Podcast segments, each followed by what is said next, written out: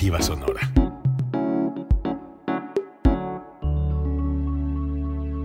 Código Libre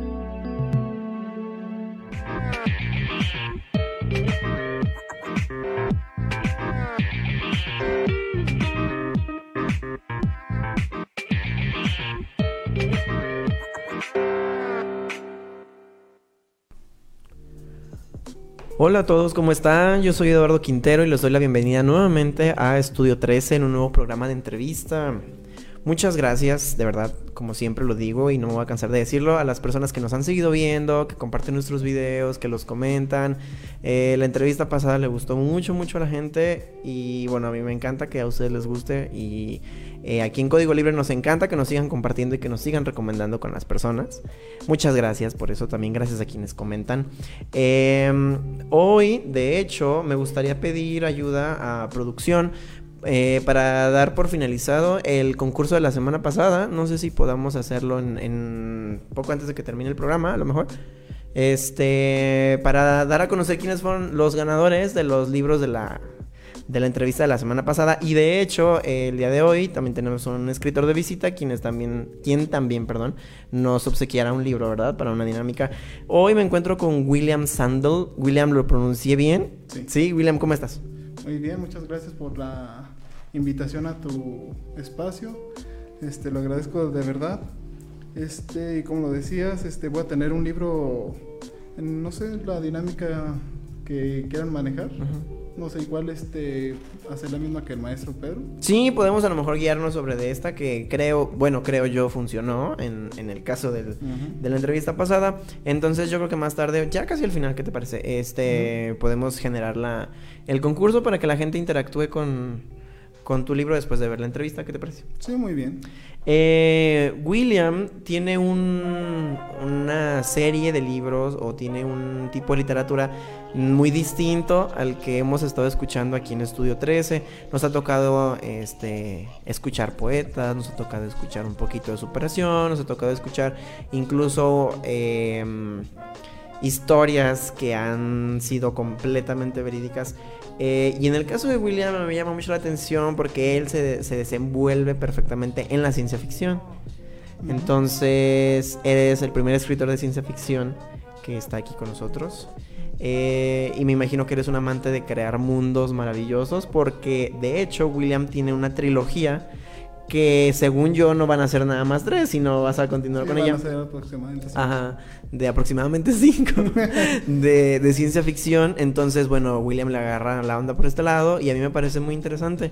Él tiene una saga que se llama Dragones contra Ángeles, ¿es correcto? Sí. Sí, es el nombre de la saga. Sí, así es el tal nombre cual. de la saga. Dragones contra Ángeles, cuyo primer volumen se llama La Guerra de los 50 años. El segundo es La Sangre de Ryutail. Ryute. Ryutail. Y la tercera son los tres dimensiones. El cuarto libro, eh, les voy a contar que lo está escribiendo, ¿verdad? Ya sabes cómo se va a Sí, llamar o todavía no. Este, casi desde el principio tenía el título para Ajá. todos. El, según yo, si no cambio a la última hora, se llama, se va a llamar, va a ser una precuela del primero. Va a ser, se llamará El Génesis de Guerra. Mm, de acuerdo. ¿Nos puedes contar de qué se trata eh, el primer libro, La Guerra de los 50 años, para que la gente se, se pueda sentir dentro de esta, este contexto de la ciencia ficción? Sí, este, trata de este, una guerra en un mundo posapocalíptico en el que dragones invaden la Tierra.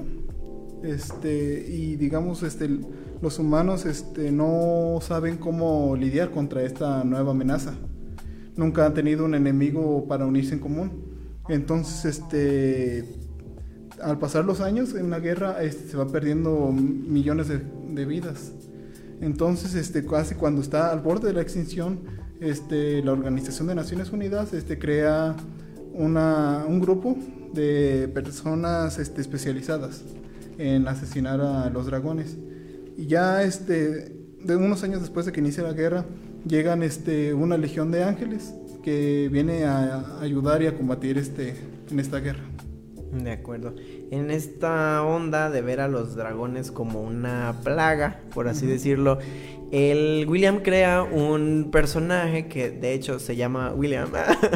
Eh, este que él sueña, ¿no? Él es un chavo, un adolescente, él sueña con ser un cazador de, de dragones.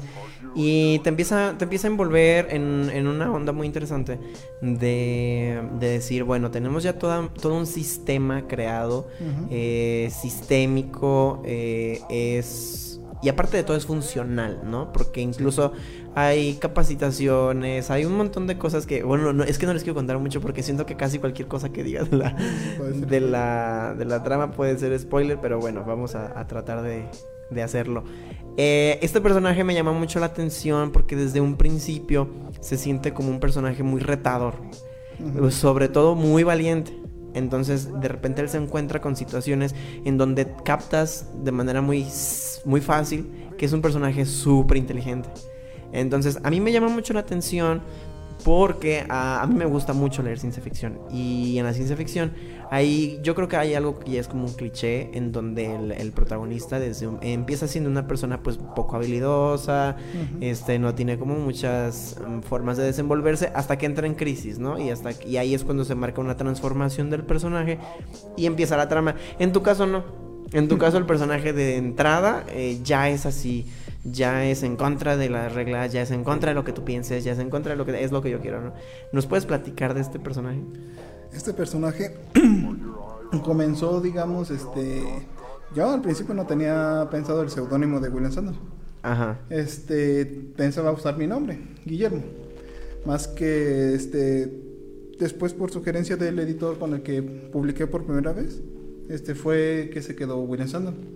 Entonces, este, el protagonista de este libro es un chico que siempre ha soñado este, ser un cazador. Siempre ha vivido toda su vida en una, ¿cómo de- decirlo? Tipo gueto. Este, en una villa en la que, digamos, este, se supone que cada sección de, los sobrevivientes trabaja de cierta manera para sustentar a las, a las demás este, personas. Como en el caso de la villa de Will, es, este, se dedican a la agricultura y él siempre se ha dedicado a, a ser este, ¿cómo decirlo? Un agricultor. Y entonces siempre ha soñado este, ser este cazador. Y como regla que tiene la, la brigada, este, Brida, este, la regla es de que a los 17 años pueden solicitar este, adentrarse a la a adentrarse a aprender este sobre ser cazadores y ya digamos allí va, va a comenzar su recorrido para ver este que con los ángeles digamos que los ven como seres divinos, seres perfectos que no tienen digamos problemas, comienza a ver que, estaba totalmente equivocado. No, los ángeles que, manes- que manejo en la saga no son, digamos, de pa- apariencia pueden ser como lo relatan en algunos escritos de bíblicos o de otras religiones, pero o sea, nada más en apariencia, ya, en- ya digamos ellos tienen libre albedrío y ya no se manifiestan de diferentes maneras. Sí, de hecho eso me llamó la atención porque los ángeles que tú mencionas, o bueno, esta raza que tú creas para el mundo, eh, es muy transgresora. Y de hecho a mí me generó como un... no sé, hubo como un cierta, una cierta encrucijada porque yo, yo leía que los personajes se, expres- se empezaban a expresar mal de los ángeles y yo decía, ¿pero por qué? ¿Por qué? Porque estás acostumbrado como a que, como lo mencionas, no es una figura súper diferente a la que tú planteaste o a la que tú creaste. Eso se me hizo muy chido.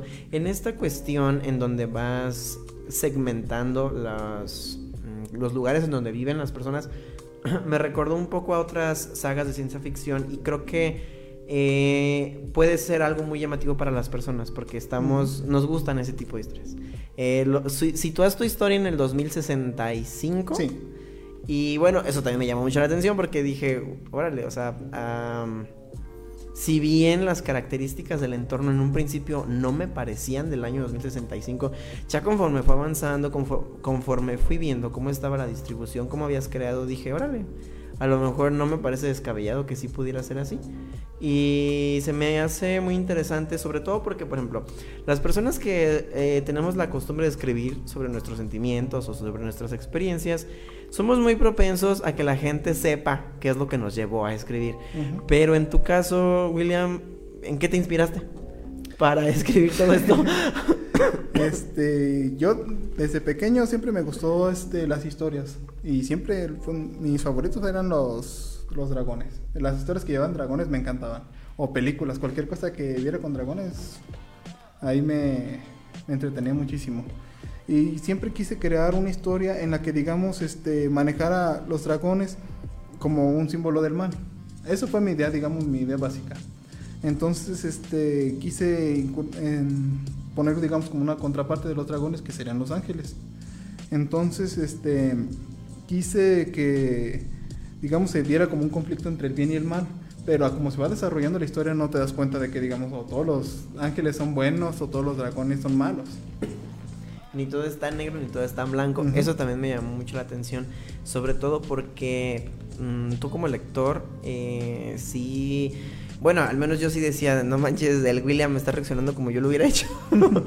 eso, eso me gustó, la parte de la, de la adaptación del personaje, ¿no? O sea, que, que sí rompe esta barrera de decir, así sentía William, así pensaba William, así decidió actuar William.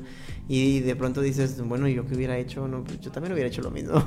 este, ah, hablo, por ejemplo, voy a hablar poquito de una escena que está en el libro, me llamó muchísimo la atención.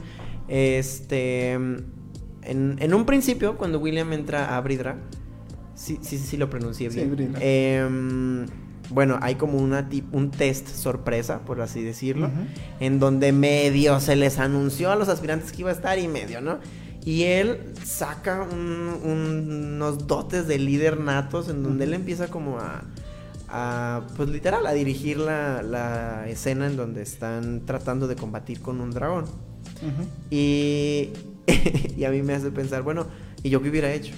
O sea, yo qué decisión hubiera tomado, a lo mejor qué arma hubiera tomado, con qué hubiera improvisado, eh, a dónde hubiera corrido, ¿no? Entonces, la manera en la que él de cierta forma él tenía un cometido en esa, en esa prueba.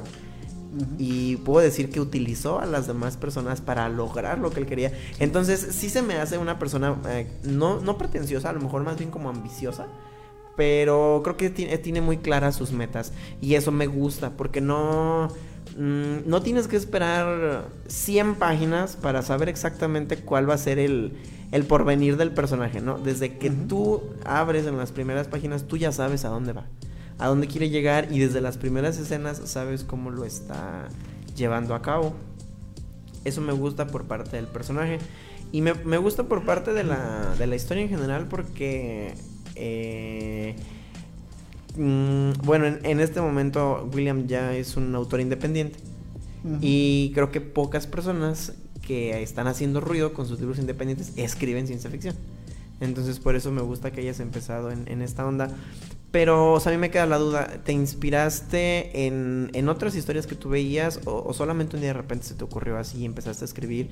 O, ah, ¿O fue una historia que tú escribiste sin pensar que un día vas a publicar? ¿O literal, cuando tú dijiste mi primer libro tiene que ser sobre dragones y lo cumpliste? Este, sí, pensé que desarrollar esta una historia primero de los dragones. Este, hubo un tiempo en el que mi abuela este, me narraba mucho pasajes de la Biblia. Y casi siempre, la verdad, tenía mala memoria. Este, los olvidaba. Pero ya cuando llega, digamos, al Apocalipsis, este, recuerdo muy bien este, la parte en la que narraba que aparecía un, un dragón representando a, al demonio. Y este, me, digamos, esa parte me la imaginaba yo siempre. Y yo me decía, ay, ¿qué, ¿qué, hubiera pasado si hubieran sido, este, no sé, miles de dragones que, que, aparecieran y, digamos, los ángeles que estaban allí también en el apocalipsis se hubieran enfrentado? Ya, digamos, ahí un poco va la historia. Ya también, este, hay una película que no recuerdo muy bien el nombre, se llama... El mundo en llamas o algo así, no recuerdo muy bien el nombre, en el que igual va de, una invasión de dragones en los que invaden y casi terminan con la humanidad.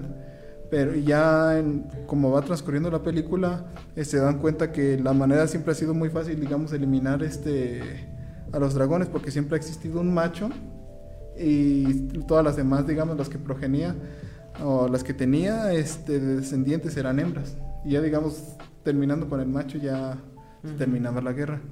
Y esa historia, digamos que tuvo partes que me inspiraron. No, y es una aproximación muy interesante. Nunca había pensado eso con, con los dragones. Por ejemplo, cuando yo eh, escucho la palabra dragón, mi cabeza me traslada a Harry Potter. Eh, creo que es como mi principal referente de los dragones. Sobre todo porque creo que el trabajo visual que han hecho los directores, o bueno, que hicieron los directores con las películas de la saga en materia de los dragones, me pareció muy bueno.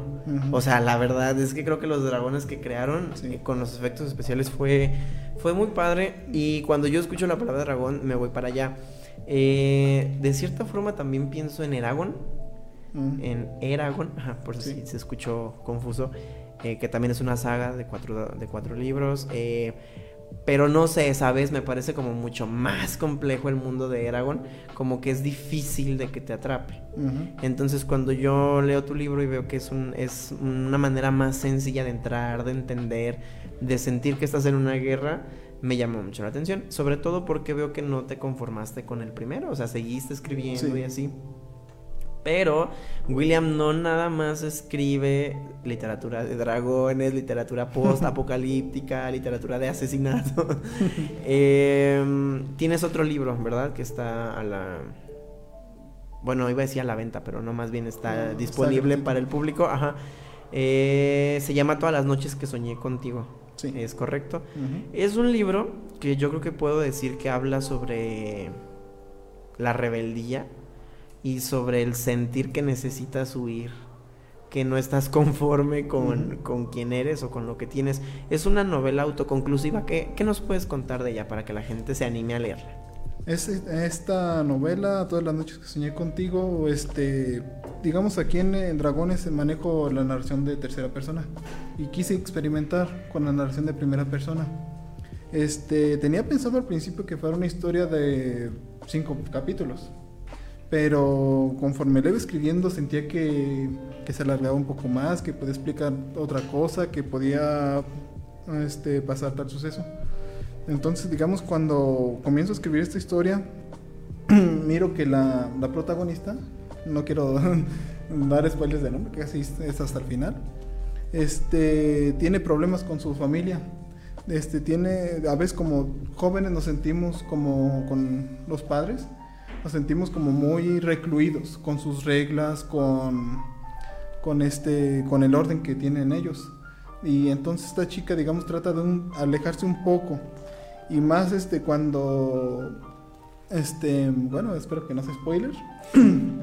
este mete digamos en problemas a dos de sus amigos.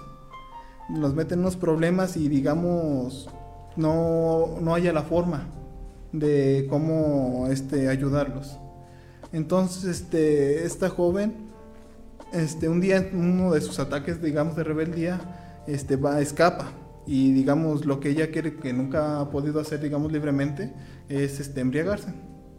Entonces al encontrar un lugar este ya no ya no busca digamos este un específico ya el que le suministre algo de alcohol ya con eso se conformaría que caiga es bueno. Sí. Entonces este allí conoce a un desconocido que le regala una especie de cápsula que le dice o sea después de que le da algunas unas palabras para hacerla pensar, para hacerla, digamos, que, que entienda que lo que sus padres solo quieren protegerla. Entonces, este, piensa que, digamos, como cualquier otra persona, que es una droga o algo así. Y dice, bueno, este, la verdad no mire con intenciones de que me quisiera hacer algún daño, pero mm, ya con los problemas que tengo, ¿qué más, ¿qué más me puede afectar? Entonces consume, digamos, esta píldora y se transporta, digamos, a un sueño lúcido en el que empieza, ella se puede, este, digamos, mover de la forma que quiere y entonces conoce un desconocido, del que poco a poco, como transcurren los sueños, va sintiendo una atracción por él. A mí me gusta mucho la, relación que tienen ellos dos porque pareciera ser que ella es muy irreverente y él es él pareciera que entiende la vida a la perfección. Entonces este este complemento con los personajes se me hace muy interesante eh, porque creo que hacen mucho match los personajes entre ellos. Pero, ¿cómo estuvo William que pasaste de estar escribiendo dragones a, una onda un poco más reflexiva, un poco más juvenil? Bueno, no, no creo juvenil, creo que no, porque los, la ciencia ficción realmente también atrapa mucho al, público juvenil, sino más bien como esta onda de de pensar un poquito más en lo que sienten los personajes, una situación completamente diferente, mucho más coloquial que a todos nos ha pasado. ¿Cómo ocurrió ese cambio? Mm, La verdad lo busqué como un descanso. Yo dije, ya terminé tres libros este, sobre este tema, ya quiero, digamos, ya despejar mi mente. Entonces, este, empiezo a tener este, más ideas y tuve unos sueños este, similares a las que tiene la protagonista. Y entonces digo, bueno, empiezo a, a escribir, digamos, este, como lo de mi sueño, lo que, ma- lo que más recordaba. Entonces, este, yo digo, y si, digamos, en lo que dejo de que estos libros vayan generando público, si escribo una historia aparte, aunque dudaba, la verdad, de, de pa- ponerla bajo mi seudónimo. Porque decían, van a decir, ah, caray, este autor está cambiando muy radicalmente de género. Es que sí es un género muy diferente. Por eso te hice la pregunta. Sí, más que en este lo que conservé, digamos, fue, digamos, podría ser nada más la fantasía. Ajá. La fantasía fue lo único que, que conservé en este género y lo vi, digamos, como una forma de desahogarme. Este, y pensar, digamos, ya en el futuro, pues y ahora sí, ya desde este libro casi tengo todas las ideas claras Ujú. de lo que va a contar la historia. Pero en el de todas las noches no, no las tenía tan claras y digamos traté de experimentar, digamos, como un- lo vi como un reto para mí. Mm, Y yo pienso que sí debe haber sido un reto, sobre todo como un, un crecimiento como escritor, porque, bueno, pasar de la ciencia ficción combinada con la fantasía a pasar a la fantasía con un poquito más de mm, como novela juvenil, por así decirlo, pues sí hay un abismo, ¿no? Entre un género y otro. Sí. Entonces yo creo que como habilidad escritora es, es un crecimiento muy grande. Em, hace ratito les comentaba que William ahora es un autor independiente, pero no siempre lo fue. Su primer libro de hecho salió con ayuda de una editorial, ¿es correcto? Sí. Eh, ¿Nos puedes contar tu experiencia con la editorial? O sea, ¿cómo los contactaste? ¿Cómo le hiciste llegar tu libro? Este, al principio. ¿Por qué como- ellos? Mm, eh, al principio, casi como la mayoría de los autores, cuando terminan su novela empiezan a imaginarse, digamos, ya tenerla publicada. Si no, pues ya, ya quiero tenerla en papel, ya quiero que tener mis primeras reseñas, ya. Este, quería yo, digamos, empecé a, a tocar puertas, a buscar este editoriales primero aquí en México. Mm, no quiero dar nombres ni nada de eso, pero este no, digamos, la mayoría no aceptaba autores noveles, ah, digamos, o muy jóvenes. Porque recuerdo que tenía, que seríamos 25, 24 años, este, cuando la terminé. Más que ayer me, me equivoqué cuando te, te comenté mi edad, no, tengo, 20 voy a cumplir 29 años.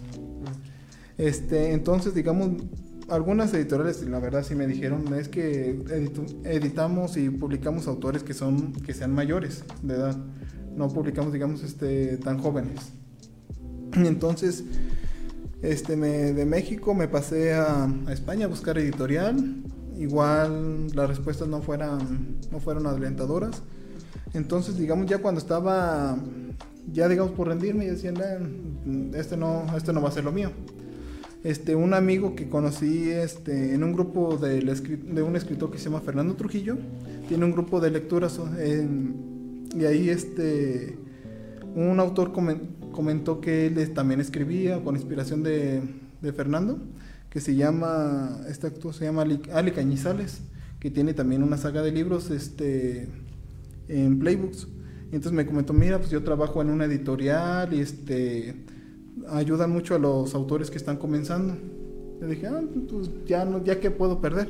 Entonces mandé mi manuscrito a esta editorial y a los, poco me- a los pocos meses me, me contestan de que sí están interesados en publicar mi obra. Y pues ya, ya no cabía, digamos, de felicidad. Ajá. Entonces, este, ya cuando publican mi obra, pues, este, me siento, digamos, muy conforme al, al momento. Pero ya, este, al transcurrir los meses, este, tuvimos algunas diferencias y ya por lo que decido, digamos, retirarme de la editorial y ya autopublicarme, digamos, ya había perdido el miedo. Ujú. Porque al principio tenía miedo de autopublicarme. Decía, no, pues si miran que es autopublicado, si al principio no me leen, o decían, ah, este ni siquiera tiene editorial que lo respalde. Y ya al fin cuando salí ya me dio valor para, para publicar mi novela, ya mis novelas por mi cuenta. ¿Nos puedes contar un poquito cómo es el proceso eh, teniendo una editorial? O sea, ¿cómo, ¿cómo funciona desde la hora de decir, ok, ya me aceptaron, pero ¿qué pasa después, no? O sea, ¿qué hay en el proceso? Como que nos los puedas contar para las personas que no lo saben, o sea, sepan cuál es la travesía que tiene el escritor una vez que tiene editorial. Este, al principio cuando aceptan mi obra, este, mandé los primeros 10 capítulos. Este, entonces me dicen, ¿sabes que Para una mejor comprensión del tema, este, quisiera que nos mandaras este, tu, tu manuscrito completo. Entonces se los mando y comienzan, digamos, el proceso de edición. Ya de allí siempre me tenían al tanto de miras de se va a publicar para tal fecha aproximadamente y me comentan qué sugerencias tengo yo para la portada, así que si tenía algún alguna imagen específico o algún tema o algún tipo de tono. Ya digamos ya después de unas sugerencias este me mandan este varias propuestas. Entonces, ya que elijo digamos la, al final, ya me dicen, "Ah, entonces tal fecha está." Lo curioso que pasó cuando me lo iban a publicar, este me comenta casi un día antes el editor que el libro no iba a publicarse en sí, digamos, completo, que lo iba, digamos, partir a la mitad y se iba a publicar este, una parte y ya la siguiente al, al siguiente año.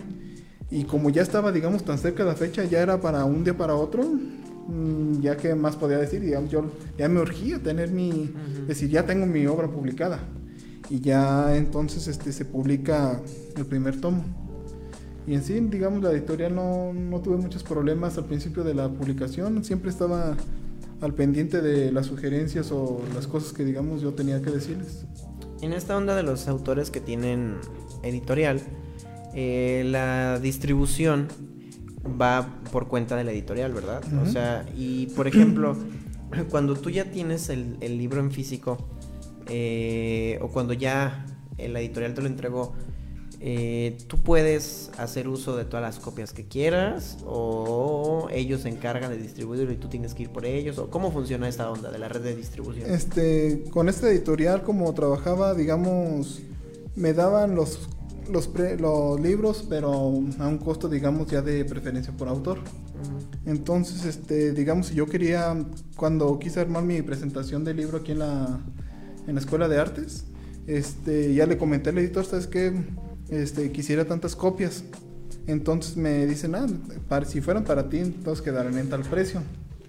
Ya, está bien. Ya entonces este, hago el depósito y ya me manda mi obra. Este, electrónicamente, digamos, este, manejaban varias, varios mercados. Playbooks, Amazon, Cubo, Gandhi. Eh, ya en físico desconozco todas las, las que me lo manejaba porque creo que en algunas era, la mayoría era, digamos, bajo demanda. Okay. Eso también está muy padre. Te hago todas estas preguntas porque luego de repente el proceso editorial es, pues es un enigma, ¿no? Para las personas, o sea, es como de que, ¿cómo le harán? Entonces, Ahora eres un, un autor independiente.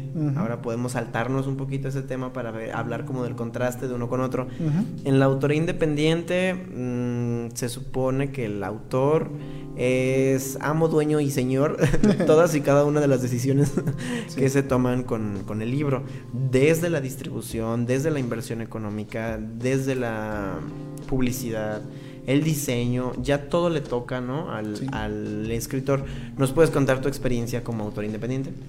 Ya cuando este, me retiro del editorial, mm, me empiezo a investigar más o menos un poco, ya digamos, ya había perdido el miedo de, estar publicado o de, o de publicarme yo solo. Entonces este, comienzo a, a investigar un poco y este, contacto a algunos de diseño gráfico para ver este, los costos, digamos, de las portadas y todo eso, ya que la editorial, digamos, al principio no me se queda con los derechos de la portada y de la corrección, así que ya, digamos, ya tomo mi manuscrito y hago, digamos, la corrección la mejor que yo pude hacer para ponerlos a la venta, digo, perdón, gratuitos en, en Playbooks y en Amazon. Y ya, digamos, este, le pago a un diseñador gráfico la portada. Entonces ya al pasar los meses, recupero, me, me contacto con el editor y me, me, cede los derechos de la portada. Y entonces ya vuelvo a manejar otra vez la, la, primera portada que digamos fue con la que comenzaron a conocer mis libros. Y ya los siguientes estuve yo desarrollando algunas portadas, como el de todas las noches, ese, esa portada yo la diseñé. Y la corrección de ese libro ya me la hizo el, ¿cómo se llama? Es el editor de la editorial en la que trabaja el maestro Pedro. Se llama, bueno, le dicen Paco Torres. Y él fue el que me ayudó con la, con la corrección de, de todas las noches y ya ya después este ya lo publico ya yo yo me encargo de crear el formato de EPUB para para estarlo subiendo a las plataformas el maestro Pedro que nos comenta William es Pedro Tlelo, quien estuvo con nosotros la semana pasada. Si no vieron su entrevista, los invitamos a la porque está muy padre. Él también nos contó sobre sus, sus libros, nada más como comentario para que, para que digan, ¿y ese quién es? Ah. eh, esa travesía del autor independiente es también muy poco conocida por las personas, porque incluso creo que la mayoría de las personas no, no alcanzamos a conocer en un inicio que existen esas dos formas, ¿no? De publicarte, una con editorial y otra independiente. En ese sentido independiente, William mm, ya no imprimió sus libros, eh, solamente los ofrece en un formato digital, el EPUB como nos comenta ahorita, y él trabaja en una plataforma que se llama Playbooks. Es ahí donde pueden encontrar sus libros, no sé si los quieran ir buscando o así. Eh, igual, por si alguien quiere anotarlo, ya se, perdió el nombre. el primer libro se llama La Guerra de los 50 años, y de William Sandel, y pertenece a la saga de Dragones contra Ángeles. Se escribe William Sandle con E al final, ajá, por si lo quieren anotar, por si lo quieren buscar. Eh, William también tiene aparte una estrategia de, distribución que a mí me parece muy interesante, eh, puesto que tus primeros dos libros de la saga son gratuitos y el tercero, bueno, ya tiene un costo. Pero William nos compartía que en realidad a él le ayuda mucho esto de, de tenerlos gratuitos para que la gente los descargue, los lea y lo conozcan. Y esta es otra de las estrategias que se puede hacer como autor independiente el decir, bueno, sabes que en realidad no me interesa lucrar, ¿no? En realidad me interesa que la gente me conozca y pues ahí les va. Ahí lo voy a soltar. Eh, si alguien que nos estuviera escuchando tiene la tentación de publicar algo, sepan que también está esta vertiente, ¿no? De, de los libros digitales, de las plataformas que te ofrecen su espacio. Mm, para que tú seas dueño, amo y señor de las decisiones de tus libros. En, la, en el sentido del diseño, del diseño gráfico, eh, pues también es estar buscando, porque como tú lo dijiste, qué bueno que te animaste con una de tus portadas, es tuya, es completamente tuya, pero bueno, también existe esta opción de decir, bueno, voy a contratar a un diseñador, él me pasa la portada en el formato que lo necesite y ya. Así es como se puede ir armando un, libro. Se me hace interesante platicar de esto porque creo que eh, con los demás autores que han estado con nosotros nunca habíamos abordado eh, el tema de la labor y del trayecto, del proceso de la publicación. Ajá, y bueno, William y yo lo estábamos platicando hace ratito y dije, bueno, ¿por qué no? A lo mejor que las personas sepan un poquito más de cómo se lleva a cabo. Que de pronto también lo comentábamos, de pronto el autor independiente tiende a convertirse en un nicho muy poco rescatado por la sociedad. O sea, em, pareciera que si tus libros no están en librerías de renombre, no existes, ¿no? Entonces es algo a lo que se enfrentan también las personas que, tienden a autopublicarse eh, o que así lo deciden, como en tu caso, por alguna cuestión externa. Y mm, nos mm, comentábamos hace rato que pareciera que no existen o que no hay ni siquiera mucha información entre un autor y otro que se encuentran en, este sentido independiente. Pero, por ejemplo, si, si nos vamos a esta parte de la distribución, pues también está padre, ¿no? Autopublicar porque tú vas conociendo a la gente que, que, compra o descarga tus libros, tú sabes cuánta gente son, tú sabes hasta dónde lo leyó la gente, o sea... ¿De qué país? De qué países son y sobre todo la gente tiene la oportunidad de contactarte, ¿no? Con mucha facilidad. Sí. De decir, bueno, a lo mejor no voy a ser rico como la, la autora de 50 sombras de Grey o J.K. Rowling con Harry Potter Mm, pero como proceso creativo y como proceso de escritura es bastante reconfortante la onda de la autopublicación. Eh, por ejemplo, en tu caso, Will, ¿cuánto tiempo tardaste en escribir tu primer libro? El primer libro tardé aproximadamente unos dos años. Ya cuando... mm, bueno, cuando era, digamos, completo. Como comenté antes, está, digamos, sería el doble en tamaño y de páginas. Y ya de allí, este, después de que lo terminé, mm, rápidamente comencé con, la- con el segundo. Por eso, por eso el hecho de que tengo publicado el, el primero y el segundo, como si hubieran sido uno solo, por eso los tengo gratis, porque siempre deseé que fuera ese gratis. Y también te quería comentar, este, he tenido, digamos, suerte de que mis libros tengan, este, mm, éxito, o no sé si sea porque estén gratis, no sé. Este, en, en Playbooks, este, mis libros, lo que es, bueno, este no, el segundo, La sangre del Ryuta, y todas las noches han permanecido ya varios meses entre los más descargados de Playbooks, Oye, qué padre. entre los 100 más descargados y Playbooks son Miles y mi- miles de libros. miles y miles de libros Ajá. los que están. Pero he tenido la suerte de que tenga buen recibimiento mis libros y y este en Amazon apenas estaba comenzando para para tenerlos gratuitos, aunque digamos tengan me parece mejor mercado Playbooks. Ok, eso también es importante saberlo porque luego de repente la gente que tiene ganas de leer, pero a lo mejor no tiene la solvencia económica, ¿no? Como para estar este, comprando libros, eh, sepan que existe también este tipo de plataformas en donde hay autores que ofrecen sus libros gratuitos. Y aparte de todos los libros de Will no son tan largos. O sea, No. eso, eso los vuelve como un poquito más digeribles y pues es interesante porque, por ejemplo, eh, todas las noches que soñé contigo son como 150 páginas, ¿no? Sí, más o menos. Y es una historia autoconclusiva, entonces dices, eh, ahí está, y no es ni más ni menos. Y está padre. eh, eh, de hecho, Will nos comentaba que esa ha sido como la novela más exitosa, ¿sí? De las, Sí, ha tenido de las cuatro que tienes hasta ahorita. mayor número de descargas de esa novela que las otras. ¿Tú por qué crees que le gusta mucho a la gente? Y siento que, digamos, en Playbooks este, hay mayor recibimiento para novelas juveniles que para fantasía. Es porque casi desde el principio noté eso que, que digamos, ah, como, como por ejemplo, digamos, un, se descargaban unas 50 veces el de dragones y al siguiente día eran 100 para todas las noches. Siempre hubo así como un número muy diferente, casi, do- casi del El doble. doble. ajá. Eh, yo creo que la tendencia de la literatura juvenil sí está muy marcada en este Ujú. momento y sobre todo que la literatura está cambiando. Eh, creo que estamos en un momento en donde la literatura está cambiando, se está adaptando a la sociedad y creo que precisamente este formato digital con tanto tan buen reci- recibimiento es parte de ver que los, los lectores cambian y las necesidades de los textos cambian. Entonces a lo mejor no hubiera sido lo mismo, no porque no sea bueno, pero si hubiera sido físico. A lo mejor físico hubiera pasado un poquito más desapercibido, eh, quizás porque hay un montón de libros, ¿no? Que Sí. están saliendo constantemente. Y tal vez digital la gente tiene un poquito más de tiempo de ver, de en su casa, con, con calma, estar así haciendo scroll y decir, ah, bueno, está bien, ahora quiero este y así. Ujú. Y es una, yo creo que una ventaja para los autores, para darse a conocer, y una ventaja para los lectores, por ser que no es tan, tan caro. ¿Ese libro cuánto tardaste en escribirlo, el de todas las noches? De todas las noches tardé, qué serían unos cinco meses más o menos. No, pues ya nada que ver con, Mm, sí. con el otro.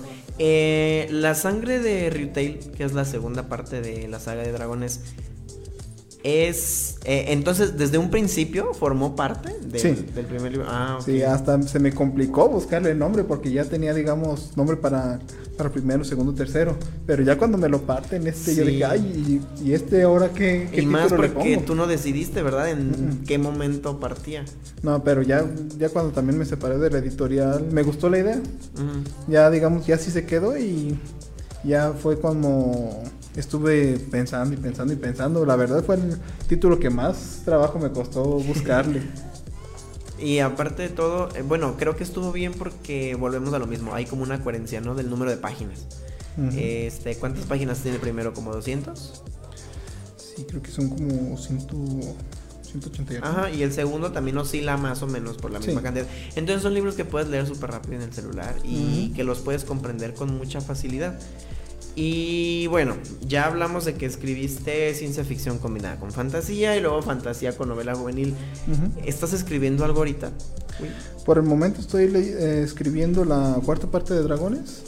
La que te comentaba que se llamará Génesis de Guerra, que es una precuela del primero que va a narrar este, los acontecimientos desde el primer día que, bueno, desde días antes que inició la guerra, de cómo fue que los dragones llegaron aquí, porque no aparecieron, digamos, de la nada. Ujú. Y en, las, en los libros casi no explico esa parte. Este, los lectores que he tenido me han estado comentando. Yo no tenía pensado escribir este libro sobre, sobre el pasado.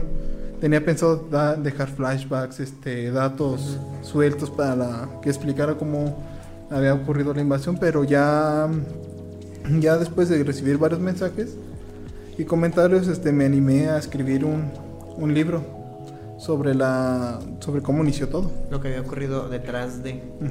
Ah, a mí me gustan mucho las precuelas y sobre todo, por ejemplo, ah, me gustan mucho las precuelas de James Dashner. No sé si lo has, si lo has leído, es quien escribió Correr o Morir, Maze Runner. Ah, sí. Él, su- sus precuelas me parecen muy interesantes. Creo que él tiene una, una facilidad para esta onda. Y sobre todo, ¿por qué? Porque le das un contexto muy padre a, al- a lo que ya conoces. Y, y sí, de hecho, leyendo tu libro, eso es un poco de lo que noté. Tú situaste la historia de Will ya en un momento en el que la, la guerra, pues ya, o sea, Ya, ya. tenía años. Ya, de hecho, el mundo ya estaba construido en función a sobrevivir Sí. después de en estos efectos postguerra y yo creo que le añade mucho valor a tu historia el que podamos saber qué pasó, cómo pasó, Ujú. cuánto duró, ese tipo de cositas que bueno, no te voy a pedir que me las cuentes porque a lo mejor voy a estar eh, lejos de hacerle, le voy a quitar publicidad al libro. Eh, y bueno, sigues escribiendo sobre ciencia ficción y fantasía. ¿Te gustaría escribir sobre otra cosa? ¿Te gustaría incursionar en algún otro género? Siento que, no sé. Tengo curiosidad por escribir sobre el género de terror. Pero siento que no lo abordaría tan bien como estos. Tengo, este, hay dos colegas escritores que son de Monterrey. Este, que te comentaba, que me presentó la editorial Ali Cañizales. Ujú. y otro que se llama Checo Estrada. Este, trabajaban con Dreamers, pero casi después de mi salida de la editorial, ellos también salieron, Abandonan la... abandonaron la editorial y nos, me- nos había propuesto Checo Estrada escribir este un libro juntos los tres, más que digamos como él, Ali Cañizales trabaja, este, radica en Monterrey, bueno, es de Monterrey. Y Checo este, se sitúa en el Distrito Federal, o sea, y yo aquí en la Piedad, pues, es ajá. difícil, digamos, hacernos coincidir para escribir una novela así, pero sí tendría tendría pensado escribir con ellos, porque digamos vamos como por el género, Ajá. porque de Ali Cañizales escribe sobre ángeles.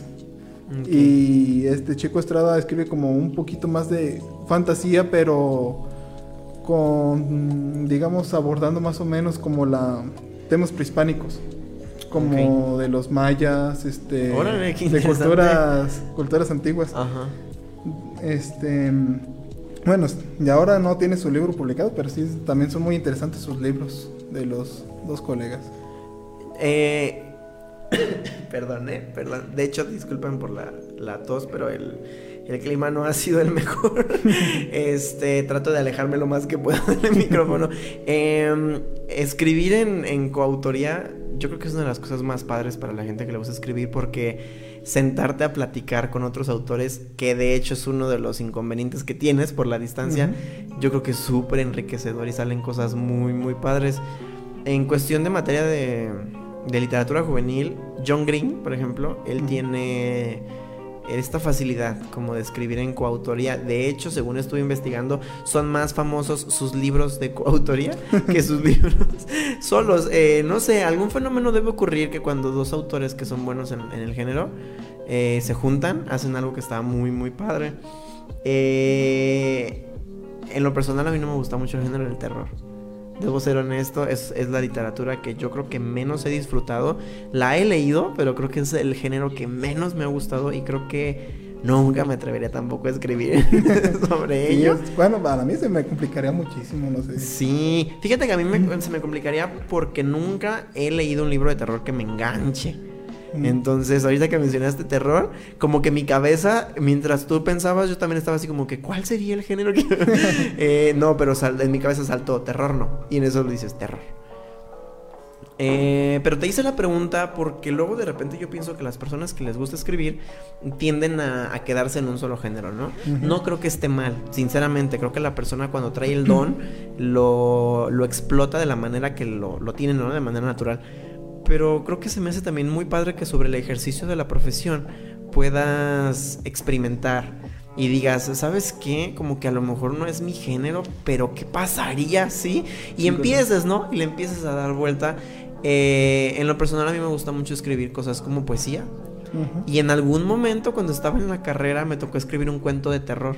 Sí me gustó, sí lo disfruté, mm, pero a lo mejor nunca lo publicaría, ¿no? Así, a lo mejor tengo como ese estigma dentro de mí de decir, no, no lo hagas. Quién sabe, a lo mejor en algún momento cambia y me animo, pero por eso te lo pregunté porque creo que si tú hiciste un salto tan importante de la ciencia ficción con fantasía, más fantasía, al- a la novela juvenil mm, que si bien de repente pareciera que son parec- eh, perdón pareciera que son similares pues no lo son tanto, ¿verdad? Ya a la hora que lo escribes, ya no, o sea, desde la personalidad de los personajes, dónde los estás situando, ya no es lo mismo. Entonces creo que el hecho de que un autor tenga la capacidad de, de decir, híjoles, déjame animo a cambiar, está muy padre, sobre todo para quienes son tus fans y, y digan, órale, qué padre. Will, tenemos dos personas que comentaron el, el enlace, te quiero leer sus comentarios. Sí. Este, hay una persona que se llama Brian Cervantes Ah, sí. eh, y dice, buenos libros, ese William. sí, un amigo. y, ay, no alcanzo a leer bien, eh, mi teléfono está. Marcela Carrillo, soy tu fan, William. Eh, muchas gracias por escribirnos, por Gracias. estar al, al pendiente en el, en el programa.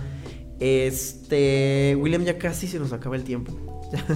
Ya, ya se nos fue el tiempo del, del podcast, eh, pero bueno, tengo que preguntarte, ¿hay algo que a lo mejor yo no te haya preguntado y tengas ganas de compartirnos? Ah, pues que. No sé, no se me ocurre. Ah, ah, ah. No, si no podemos pasar a la dinámica del, del libro. Ah, mejor la dinámica. Sí, mejor la dinámica. Ok, está bien. Em, como les comentamos al principio, William tiene ganas de regalarnos un libro. De hecho, es un ejemplar de la Guerra de los 50 años, que es el primer libro de la saga de Dragones contra Ángeles. Y eh, les proponemos a las personas que estén interesadas en ganarse el libro que nos comenten una foto que vamos a subir en, en nuestra plataforma de Código Libre en Facebook eh, del libro de Will. Eh, Nos comentan el por qué quieren el libro. Eh, si hay algo que les gustó también de la entrevista, lo pueden incluir en el mismo comentario. Y el comentario que tenga más likes, bueno, también compartir la, la publicación para que llegue a más personas. Y así la persona que tenga más likes, bueno, sea acreedor del, del libro. Nosotros tomaremos la foto ahorita en unos minutos que termine más, en unos minutos más, perdón, que termine el podcast. Y tendrán la oportunidad de comentar, de darle like y de compartirlo. Y antes de que terminemos este podcast, Will, eh, me gustaría que eh, digamos quiénes fueron los ganadores de la dinámica de la semana pasada. Mm, Sí. Porque también es importante eh, darle seguimiento a esto, sobre todo porque seguimos hablando de literatura y literatura un poquito más independiente. Según me dicen, eh, Abigail Chávez Solorio fue la primera ganadora del, del libro que, de uno de los dos libros que se sortearon la semana pasada. Y Esteban González fue el segundo ganador. Abigail todavía no ha pasado por su libro a las instalaciones de Código Libre.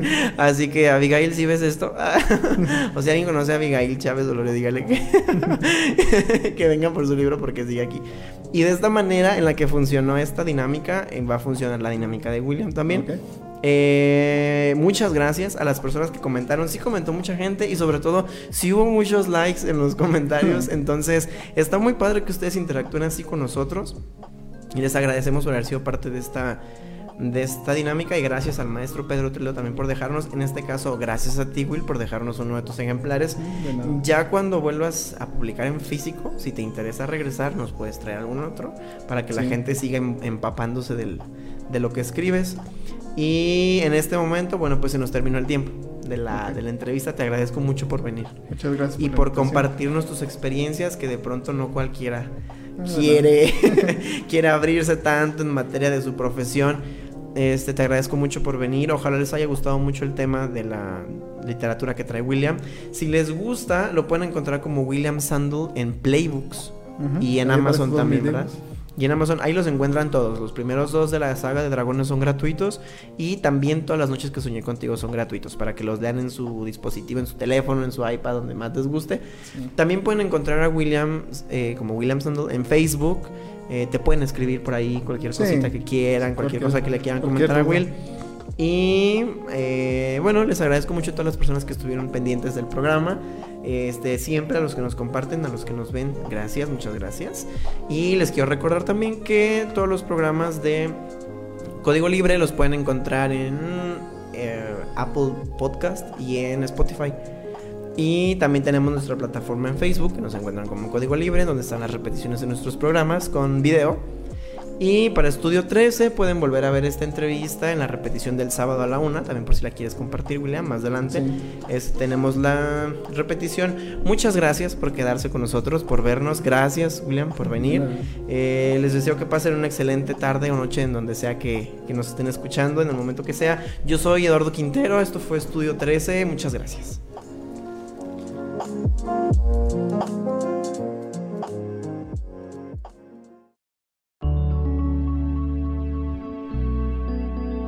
Código Libre